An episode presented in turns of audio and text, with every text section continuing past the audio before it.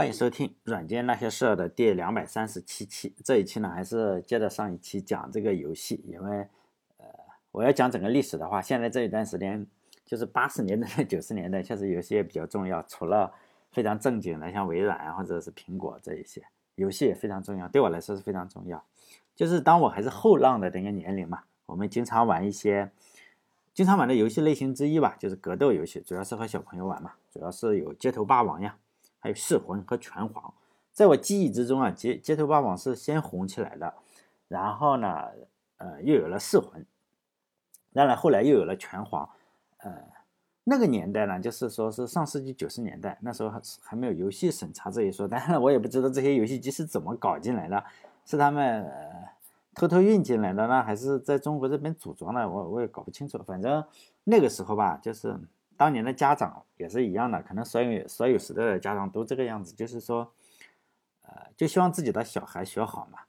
那个时候小孩没什么事干，就是如果你堕落到了极点的话，那就是做这几件事，你就打游戏，打游戏就是最堕落的。然后呢，就看小说，看金庸的小说就是非常的，看金庸啊，或者是武侠那个琼瑶的小说，基本上就完蛋了。还有就是说，听港台歌曲啊，或者是看港台录像。那个有录像厅啊，那就觉得你这个孩子已经无药可救了，这几件事情全做的话就无药可救了。那个时候家长当然也特别怕自己的孩子腐化，我的家长也是嘛。所以呢，实际上是我玩游戏吧，或者是看小说被收拾了一些。哎，看录像，看录像被收拾了，看小说没事。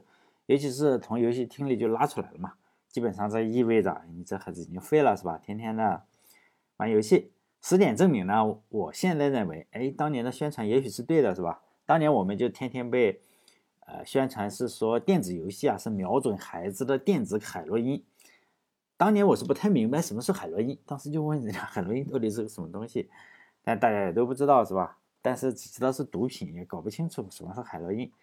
哎，反正呢也知道，天天宣传啊，我们自己也清楚，你去打游戏的话是一件非常的。没面子的事情也偷偷的，就只能偷偷的去，还要找一家，呃，藏在巷子里面的那种大人找不到的游戏厅，就忍不住去打六个币的嘛。呃，当时一块钱的话是买五个币，然后呢，你可老板会送一个币，或者呢你不要这个币，你就吃一根老冰棍。当然了，我是不去贪图这个老冰棍的话，我就多要一个币，一块钱呢你可以买六个币，然后投币的话就可以打。因为我当时除了玩这个，还去看。两块钱一天的这个港台录像呀，或者是各种小说是吧？尤其是像李丽珍呐，不知道大家知不知道李丽珍这种这种电影演员哈？当然也就混顺理成章的，说实在的，真的是被他们毁掉了是吧？确实毁掉了。当年我我是后浪的时候，感觉连浪都没有浪起来，就被现在的后浪后浪的后浪吧，或者是后浪已经拍死了是吧？如果时光倒流的话，我就想过，如果我再回到当年的话，我我觉得我还是会去打游戏啊，或者读小说，听那些让我颓废或者是孱弱、萎靡不振的靡靡之音。当年我们的班主任或者校长就是说，好像是和这个四大天王呀，或者是金庸、古龙、卧龙生这些人有仇。我们经常是周一，然后一开完就是升国旗嘛，升完国旗讲完话之后，然后呢就开始，呃。每个人这一周啊，上一周的成果，或者是你你肯定被老师没收过磁带，比如说那时候都是盗版磁带，还盗版小说，就倒霉蛋嘛。我们这些倒霉蛋就一个一个要排着队把这些东西烧掉。怎么烧呢？就是有一个火盆是吧？里面就烧的木材啊，呃，主要玉米杆这种东西，然后把这个磁带都扔进去。当然我当了好几回倒霉蛋，然后呢就写保证书啊或者检讨书。直到下一次再抓住，然后再写一份，是吧？要深刻的反省自己。实际上，现在这么多年过去了，我才发现，哎，当年是有好学生的，当然也有坏学生，是吧？我们属于呃相对不是好的学生。实际上，你会发现不打游戏的那一些，也不去读小说的，就天天上学的那一些，实际上跟我们差别没有这么大了。就是我那些同学，现在有人在卖手机啊，有人在开饭店，当然也有人一样像我在开出租车，是吧？也有人在卖衣服。每个人不管是男生还是女生，可能都结了婚了。然后生一两个孩子，当然这个这些小孩现在被称为后浪了。我那一代同学的话，呃，就是每个人都有压力嘛，但是都是没有做成社会主义接班人就是了。每个人当然也都有自己的压力，每个人都有自己幸福的地方。但是所有的一切，我认为都和那时候打打游戏，或者是有没有读金庸的书啊，或者是有没有读琼瑶的书是没有区别的，没有关系。因为我生在农村的话，几乎所有的初中啊或者是小学同学都算是没有太大的出息。当然我说的这个出息，其实对人类嘛，对人类有什么贡献？是说我那些同学对人类有什么贡献？好像确实没有什么贡献，是吧？不过就是，当然我说的贡献，并不是说，哎呀，他特别富，什么买了辆宝马车，或者是有几套房子。实际上这都是无足挂齿的事情，因为，呃，五十年之后啊，你。搞不清楚你那些车去哪里了，你房子去哪里了，你吃过什么大龙虾都都没有关系。最主要的是对这个社会好像没有什么贡献，不止我们哈，好像是中国就对这个世界没有什么贡献一样。所以这一期我们来讲讲游戏好了，就是我小时候的游戏，呃，主要是讲街头霸王、噬魂还有拳皇。街头霸王主要是 Capcom，呃，他出品的这个公司实际上是比较出名的，但是呢，他这个街头霸王并不是那么出名，为什么呢？因为它被后来者超越了，是吧？我值得单独为这个卡普空呢，卡普空吧，卡普空做一期节目。当然了，这一期的重点呢就放在噬魂上。为什么放噬魂上？因为当然了，你说为什么不写拳皇呢？因为噬魂是早一点。我呃，就是拳皇刚开始流行的时候，我已经上高中了，所以呢，我对拳皇不太了解，噬魂是比较理了解的。如果你玩游戏的话，你至少是知道卡普空为什么不讲这个街头霸王或者是什么。卡普空有几个游戏啊？就算没有玩过，不玩游戏的人也应该听说过，比如说《怪物猎人》啊，或者是《生化危机》啊，或者《街头霸王》《鬼泣》《丧尸围城》这一些。不管，呃，不管怎么说了哈，你没有玩过游戏，你起码听到过这些名字吧？不管别人怎么想，我我非常的敬佩卡普空这样的公司，是吧？至少给我带来了不少欢乐。所以呢，我以后会单独的给他做一期节目。这一期呢，就不去讲这个公司的，并不是我忘了哈，我只是不去讲它。就是噬魂呢，我主要是讲噬魂和这个拳皇。虽然噬魂系列是非常出名，但是那个时候是一直有传言嘛，至于谁开发的，大家是不知道的，因为他们都很低调。开发这个游戏的人都非常低调。这个系列后来的开发者叫足力劲，哎，有点像中国这边这个写字足力健是吧？他叫足力劲。这个家伙最近好像是二零一七年还是一几年，最近两年才出来嘛，做了一次采访。然后呢，就宣传自己公司的游戏。这个噬魂呢是 S N K 开发的，这个足力镜呢，呃，实际上这个二零一七年接受采访的时候，他已经从公司离开了，他成立了一家叫做 Engineer Engine Engine Engine 公司。他宣传自己这个 Engine 公司开发的游戏呢，他说他以前是这个做噬魂的，是吧？噬魂的呃这个团队啊，实际上是一直不是很大，只有三十个人左右，最多的时候五十个人嘛。这个足力镜呢，就特别喜欢什么？呃，喜欢这个暗黑的游戏，就是说 比较暗黑一点。他加入这个游戏的角色，就很多是来自于暗黑界，比如说这个不知火幻安呐，就是那个大家知道嘛？如果大家玩过的话，就知道我说的是谁是吧？就是那个铁爪子嘛，铁爪子。据说他就是来自于那个剪刀手爱德华。基本上每个游戏的话，像这些比较出名的游戏啊，呃，尤其是比较出名的游戏，它。嗯，都会有自己的一个文化，即使他没有文化的话，他以后也要发展出自己的文化，因为叫亚文化是吧？但这个噬魂，并别噬魂，它是依托于另外的文化，当然它也对这个文化输出也确实非常有帮助。就是游戏啊，或者电影或者小说，它是互相促进的。比如说你一个知名的游戏拍了电影的话，呃，足够知名的游戏就要拍电影，比如说魔兽啊，是吧？然后知名的电影啊，你出来做的特别好，然后他就会做游戏，就是还会延延伸出一些类似于小说啊或者手办这一系列产品，就形成了一个文化圈。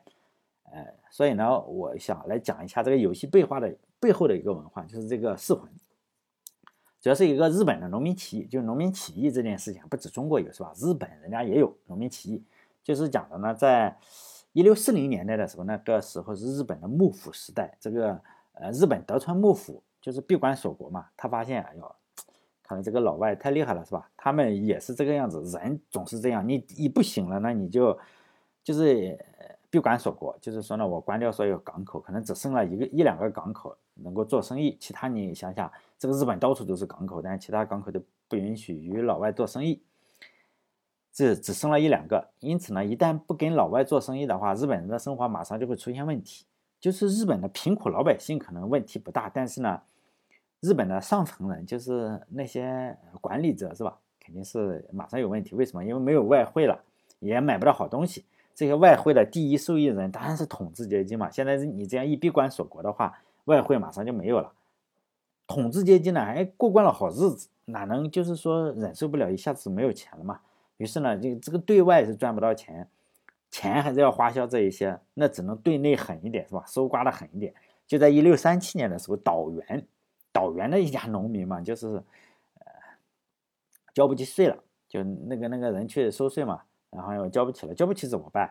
那统治阶级还管你这个是吧？你就打一顿嘛，就直接就家里养养好了狗是吧？走狗这么多，我养养叫什么？养狗千日，用狗一时嘛。然后就把这点人抓打了一顿，抓走了。结果这就成了一个导火索，就是数百名这个日本的农民啊，然后出手相救。结果呢，就把那个收租的人啊打死了，然后还还把他的房子烧了，就是农民起义嘛。这件事情传出去以后。幕府当当时就是统治的日本嘛，幕府肯定是马上派兵，就马上出兵嘛，这在呃，因此呢就打起来了，是吧？这这就是日本历史上日本历史上最大规模的农民起义，比中国的这农民起义是差很多，是吧？中国人多，幕府的士兵啊被杀了一万多，然后农民被杀了四万多，四万多以后这场战争啊也就被平息了。日本人跟中国人，呃，是有一点点，就是说有点不同，是吧？日本人是比较有这个，可能比较有羞耻感或者什么。就是这场农民起义以后，统治者呢，他就进行反思，他发现为什么要要这个什么呀？你为什么要起义，是吧？嗯，然后呢，这个统治者就觉得，哎呀，还是减税吧，是吧？可能税太多，我就减税。然后幕府肯定不答应嘛，然后这个当地的这些首领就会写下这个请求信，是吧？就是说这些当官的。去调查的这些当官的就觉得还对不起这些老百姓，然后就切腹自杀嘛。嗯，日本人喜欢搞这个事情是吧？就是最后你这个官员自杀的多了，这个幕府肯定也受不了，就觉得可能是真的，然后好像减成了最后的四分之一还是二分之一。就日本这一点比较那个，跟中国有非常大的区别是吧？就像这次不是发生了一个疫情嘛？你看看这个从湖北撤侨回去的那个官员，就觉得可能他做的不对，让他直接自杀了是吧？看来这个有非常非常悠久的历史传统，在其他国家的话，这是肯肯定是不可能了。你杀了个四万多农民，哎呀，肯定要升官，哎，大家就会举办一个 什么什么会，是吧？显然我们知道太平天国，你看杀了那么多农民，是不是都升官呀？没有官员会为此认为对不起老百姓，然后去自杀了，这这肯定是不可能的，是吧？开庆功会是必须的，是吧？比如说这个，是吧？哎，我要说的是，在这场暴动之中呢，出现了一个非常非常重要的人物，叫天草四郎。这个家伙呢，呃，是这场就是战斗的农民领袖，他战死了，最后他是战死了。然后他妈妈去去在那个战场上，就四万多农民被杀了嘛，他是其中之一，是吧？但他是那个首领，就是呢，日本呢就为这个人写了很多的穿越和魔幻小说。但是现在中国不允许拍穿越剧了，日本拍的比较多，是吧？就魔幻。日本就没事嘛，随便写。其中最著名的一本书叫《魔界转生》，就讲的这个天草四郎就这件事情。天草四郎就是在岛原之战之后复活了，他就把这个呃复活怎么搞，就把幕府打败了嘛。就就这样一部小说，《四魂》呢就是以此，呃，也是以此为背景嘛。最后的头目就是天草四郎，就是说呢，你要保卫，你要保护幕府也好，就这样，就是这是一个有有背景的啊，有点历史背景。多说一句的话，就是日本的话，它不止，它做了很多的历史游戏，嗯，也拿中国的历史呃做游戏，比如说《三国志》系列，如果大家有兴趣玩的话，可以去玩一下，就日本的光荣公司做的，我我非常喜欢玩。说实在，我我喜欢玩的游戏太多了，是吧？《三国志》我也花了很多的时间去玩这个游戏。如果大家有兴趣的话，可以玩玩日本光荣公司做的。你如果玩了之后，你再看这个《三国演义》或者呃。看了《三国演义》，再去玩这个游戏，哎，你就会觉得这家公司啊确实比较厉害。他肯定读了很多很多中国的历史书，比绝大部分的中国人要要懂得多得多。因为《三国演义》里没有的人物都在这个游戏中存在，很多都是从那个《三国志》啊或者其他的地方找到的。就《三国志》中还有没有的人或者只提了一句的人，他都会自己当然也会胡编一些，是吧？呃，这个四魂是这个样。再继续讲四魂哈，四魂有很多很多的版本。哎呀，说实在，我也考证不过来有多少版本，因为他给美国发的什么版本都都都各种版本，给韩国发的版本，就是比如说你韩国韩国人觉得，哎，为什么没有没有韩国人呢？是吧？这个游戏中是有个中国人的，然后呢，日本就会给他发一个韩国版的，是吧？就就把名字改了，说这个人是韩国人，这这就是一个版本。但中国的确实是有一个上面那个打打架的人是有一个这个主角哈，是有一个中国的版本太多嘛，我也搞不清楚哪几个版本，我至少玩过四个版本。这就是你去街机的话，呃，这几个版本是有区别，区别还是挺大的。你看里面的人物不同，呃，所用的按键也是不同的，画面的大小也不同。好像后面有有一版这个画面特别大，你这样一眼看过去，你就能知道这是第几版本。如果你给我看一张图的话，呃，只要我玩过，我就知道是哪个版本，就好像是 Windows 一样，你用久了，你只要看一下桌面是吧？哎，你就大概知道这个是 Windows XP 啊，还是 Windows 七，还是 Windows 八，还是 Windows 十。但是你如果让我讲，哎，这个，嗯，如何区分 Windows XP 和 Windows 十？说实在的，我也讲不出来，是吧？但是你一眼就能看出来。但这个噬魂也是这样，我知道大概是哪个版本，但是你让我讲，我也讲不出是哪个来。就噬魂的一代跟二代，我是玩的比较多，因为这这一代啊，尤其是一代，这个版本是非常简单的，就每个角色啊，它只有一两个必杀，就必杀，它它不多。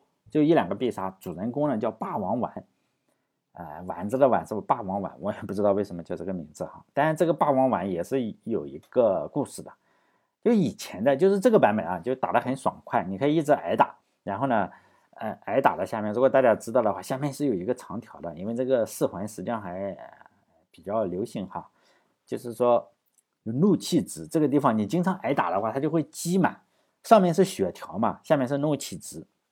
你这个怒气值满了以后，你就要找找到机会，然后来一个必杀，是吧？就基本上也不好说，看你的水平了。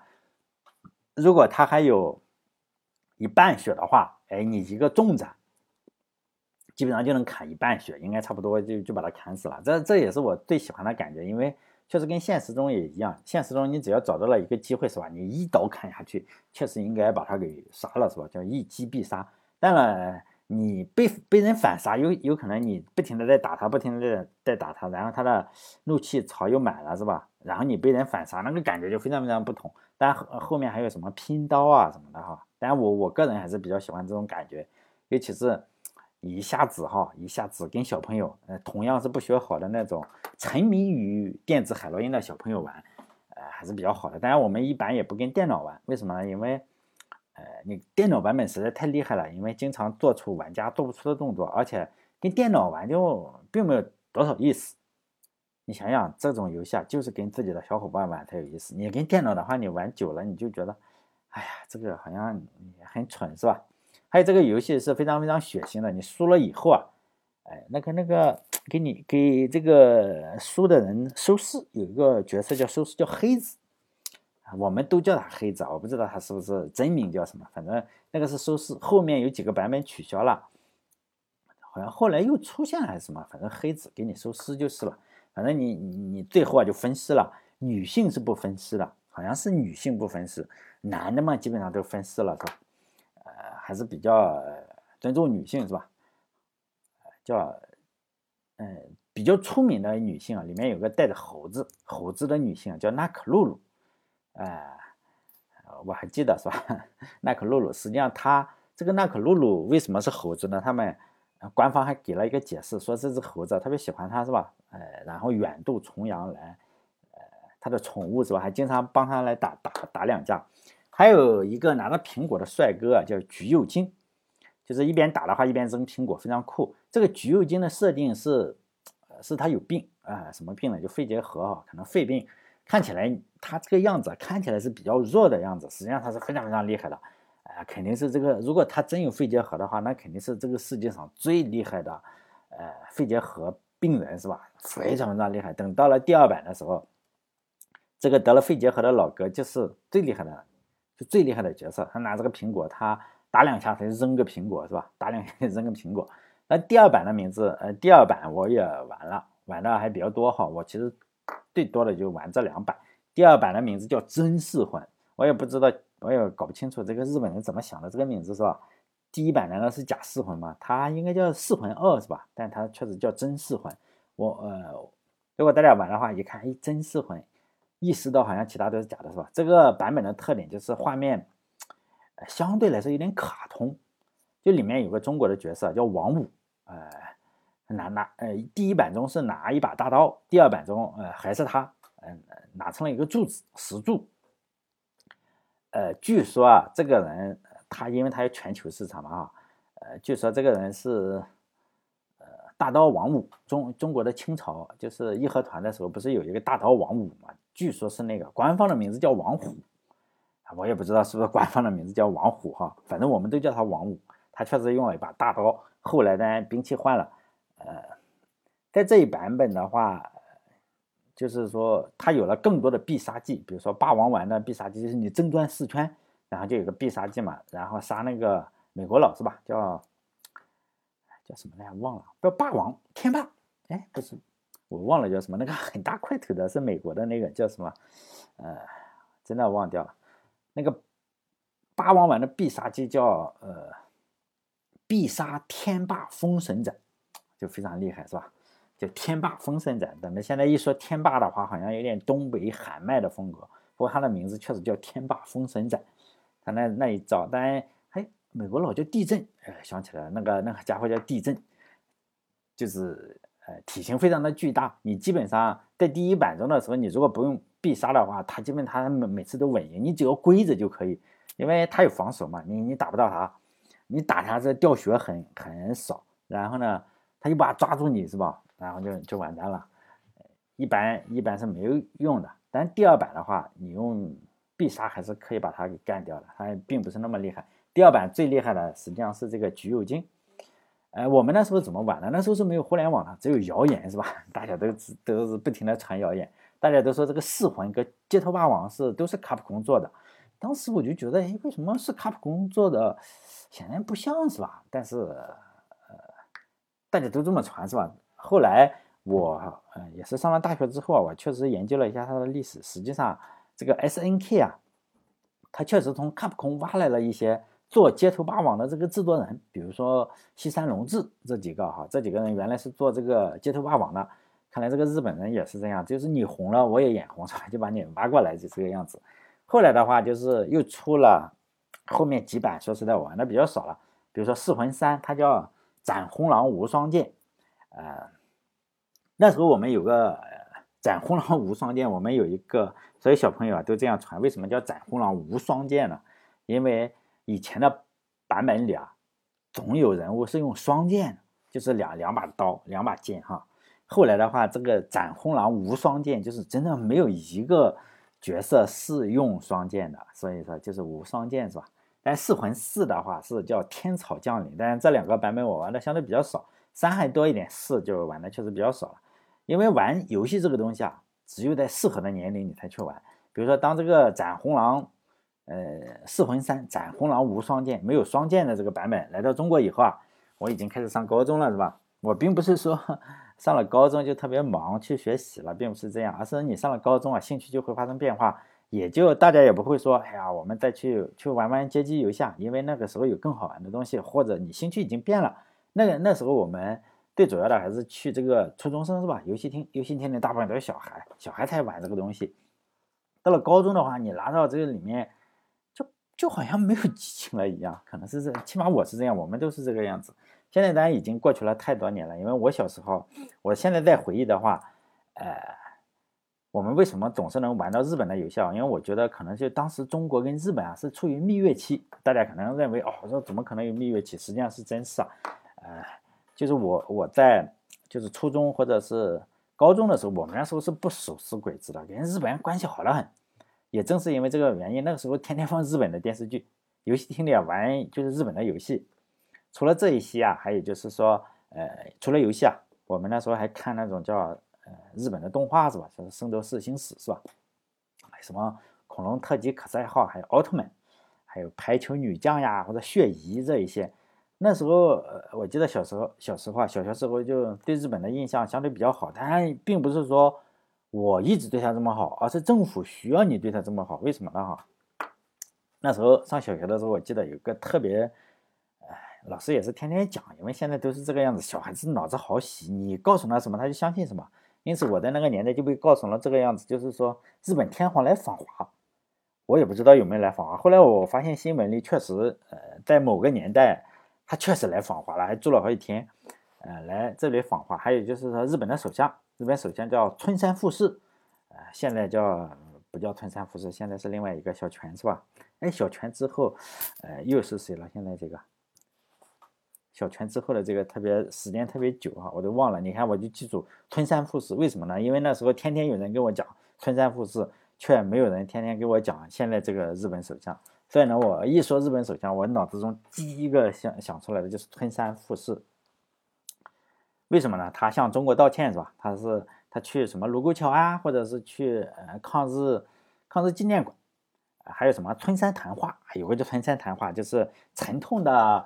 回忆了日本对中国做的那些事情，就是说呢，哎呀，这个村山富士跟德国总理伯兰特，伯兰特不是去去波兰吧？哎，是哈，去波兰不是还是去奥斯维辛集中营啊？不知道他反正跪下了啊，他那样一跪就可以。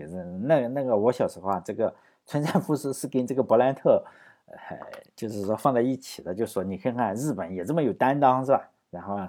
呃，德国也这么有担当，大家可以去搜搜啊，哈，叫村山谈话还是村山访谈？应该是村山谈话。那时候把把那个人民日报老师就在呃那个那个上面讲说，你看这个村山富士，日本首相村山富士向中国道歉啊，那时候就觉得特别好，是吧？中国这么强大，我们那时候也也特别强大，是吧？觉得。但是政治这个东西啊，就是风向变化太大了，是吧？后来的话，结果 很快就转向了。你说为什么转向？那个我就不清楚了，因为我已经就是说不再接受这个教育了，不再接受教育的话，可能就兴趣又转变了，没有一个渠道可以再把这个东西 洗到我的脑子里。然后呢，我实际上我我搞不清楚为什么那么快的蜜月期，然后一下子就过去了，是吧？现在应该跟日本关系又不是很好了，又又好多年不是很好了哈。后来又又抗日又什么的哈，又手撕鬼子，基本上这样。那前两天不是又把索尼的平台给关了嘛？前两个月就把那个任天堂的是吧动森，然后游戏给举报了是吧？不过呢也是风风水轮流转嘛。现在的话就是说，大家都玩这个王者荣耀，里面啊就有这个四魂里的人物，比如说橘右京、不知火舞、娜可露露这几个呢，都是在这个四魂里的，还是比较出名的哈。除了四魂的话。S N K 这个公司啊，还有一个游戏，大家应该更熟悉一下啊。为什么更熟悉？可能会比我更熟悉。但是我已经太大了，我就不玩了。这个游戏啊叫拳皇，但是我玩的相对比较少。如果大家今天走进游戏厅，我我因为怎么说呀？我现在看到游戏厅，我还是忍不住进去转一圈。我看到那些小孩在玩，我我一个都不玩，我就这样走一走一圈，呃，转一转，看看我当年的影子。当然现在玩游戏的话。不出意外的话，你一定看到现在的游戏啊，就是跳舞的，肯定有几个女的在跳舞，把那个跳舞毯那个游戏哈，还有几个人是仍然是在玩格斗游戏，玩格斗游戏啊，非常有可能就是拳皇，但也有人骑摩托车的。因为现在游戏更多了，我们那个年代一进去就是拳皇，没有女的，没有女的跳舞，基本上都是小初中生，初中生在这个玩拳皇。现在的话有游戏各种各样的了哈，但是仍然是有格斗游戏，仍然是有它的一个一席之地。我玩这个拳皇并不是在街机上，因为我已经上高中了，是吧？我我很少去游戏厅，这样就算去的话，我就这样转一圈，然后跟老板打个招呼，因为毕竟我初中玩了你游戏四年，是吧？跟这个老板关系也是好的不得了，对话当然也不会去谈游戏了，也不会让他呃多给个币了，已经上高中了嘛，就 那个老板也会这样说话，说你这个都上高中了是吧？别玩游戏了，好好考大学啊，或者是什么？想想也有点搞笑是吧？一个开游戏厅的老板跟一个在他这里。不学好好几年的小孩是吧？说你要好好学习，考考大学是吧？非常荒谬。在高中的时候，就有一些有钱的同学啊，就已经有了 PlayStation，呃，但我我是没有的，家里太穷了。还有就是世嘉，世嘉的游戏机啊，叫土星。当时呃，在我记忆中，PlayStation 玩的最多的是什么？就是 Konami 公司出的那个《胜利十一人》，是足球游戏。然后用土星，世家的这个土星玩的最多的游戏啊，就是。呃，九六就拳皇九六，那个时候没有互联网，传播游戏知识靠什么？靠杂志。那个时候王牌的杂志是什么？我们那时候没有办法上网，就是叫 Game 集中营。刚开始是叫 Game 集中营，也不知道这些人怎么想的哈，起了个集中营这个名字，现在一想到集中营，你就应该想到负面的才对，是吧？你说，比如说，呃，德国纳粹集中营是吧？奥斯维辛集中营，但它确实起了个名字叫 Game 集中营，可能后来也觉得不好，后来改名了。这个 Game 集中营，我不知道是不是因为这个这个原因哈，后来的名字改成了电子游戏软件。这么说吧哈，这个电子游戏软件到底能能火到什么程度？就是你这样一本一本拿过来，就可能五块钱一本哈，那时候还比较贵了，五块钱一本真的很贵。然后你就这样传，到处传。呃，当时比较厉害的杂志有什么？读者，还有叫青年文摘，完全跟他没法比，因为男的都看这个电子游戏软件，你这个电子游戏软件可能就这样买过来，就每个人都传，可能传好几十个人，最后呢？就都烂了，你会发现你买买过来回来就尸体，或者你找不到了，这本书就被看没了。就电子游戏软件就火到这个程度。那时候什么读者啊或者千年文摘都都没有，没有这个待遇，只有可能七龙珠这种漫画可能有这种待遇哈。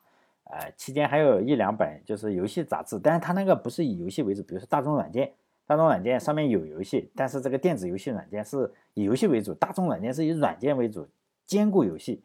那时候我们最喜欢就是说电子游戏软件，可能呃可能是五块钱啊，我我记不清楚了。我记得我买过不少，但是我确实忘了，应该是五块钱。呃，那个年代我们就靠这种杂志啊来接触现代文明的成果，就是现在不是后浪嘛，是吧？不像现在，现在有了互联网，你这个现代文明的成果就层层打开了，就可以尽情享用了，是吧？我看最近不说可以自由的学习一门语言，自由的学习一门手艺，去欣赏一部电影。然后去远方旅行等等，但是我们那时候不行，我们那时候可以自由学习的语言是什么？中文，学的手艺就是打游戏，自己憋出来的打游戏。欣赏的电影就是什么《蜜桃成熟时》，是吧？